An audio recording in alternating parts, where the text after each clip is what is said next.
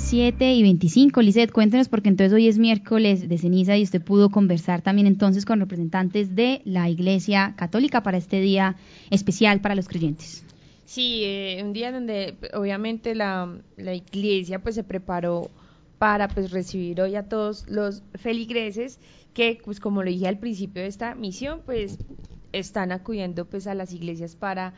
hacerse esa imposición de el miércoles de ceniza. Esta es una celebración que arranca hoy y que también pues le da eh, o le abre la puerta pues a, la cuaresma que eh, como nos explicaba el sacerdote eh, que consultamos, Francisco Javier Berrío López, él hace parte de la arquidiócesis de Manizales y es el párroco de la iglesia de Cristo Rey, pues él nos dice que durante la cuaresma se rememora pues los 40 días que pasó Jesús en el desierto en oración y en ayuno permanente. Y también pues él nos habló y nos comentó pues de cuál es la importancia obviamente eh, de, de lo que estamos celebrando hoy en donde también se invita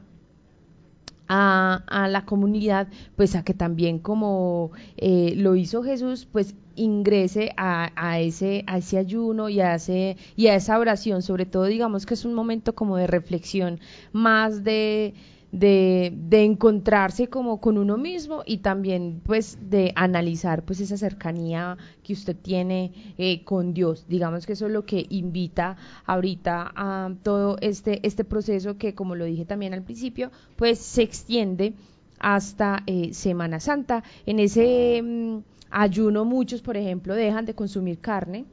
otros por el contrario, amantes a la carne, pero dejan otros vicios a los que son mucho más eh, recurrentes o les gusta, como es el caso del alcohol, por ejemplo, muchos dejan eh, de consumirlo durante eh, la cuaresma. Entonces esa es como la invitación. Obviamente también lo que nos dice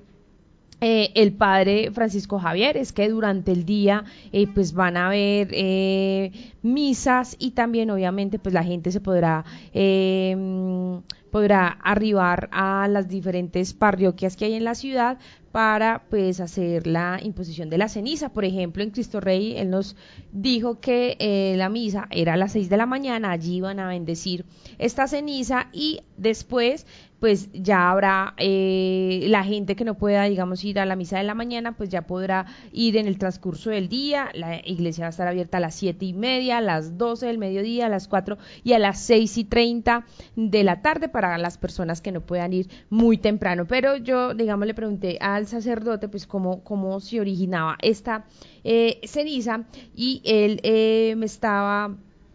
contando que esta ceniza es acá de los ramos benditos del domingo de ramos del año pasado, ellos lo guardan y luego pues los queman. Y esto obviamente eh, torna oscuro pues porque él nos decía que pues es lo normal que sucede cuando uno quema algo, que se vuelva algo negro y por esto pues el color de, de esa ceniza que obviamente es bendecida y que es eh, impuesta en la frente o en la corona de la cabeza de las personas.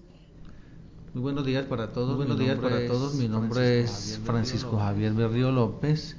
sacerdote de la Arquidiócesis de Manizales, en la parroquia de Cristo Rey. La Santa Ceniza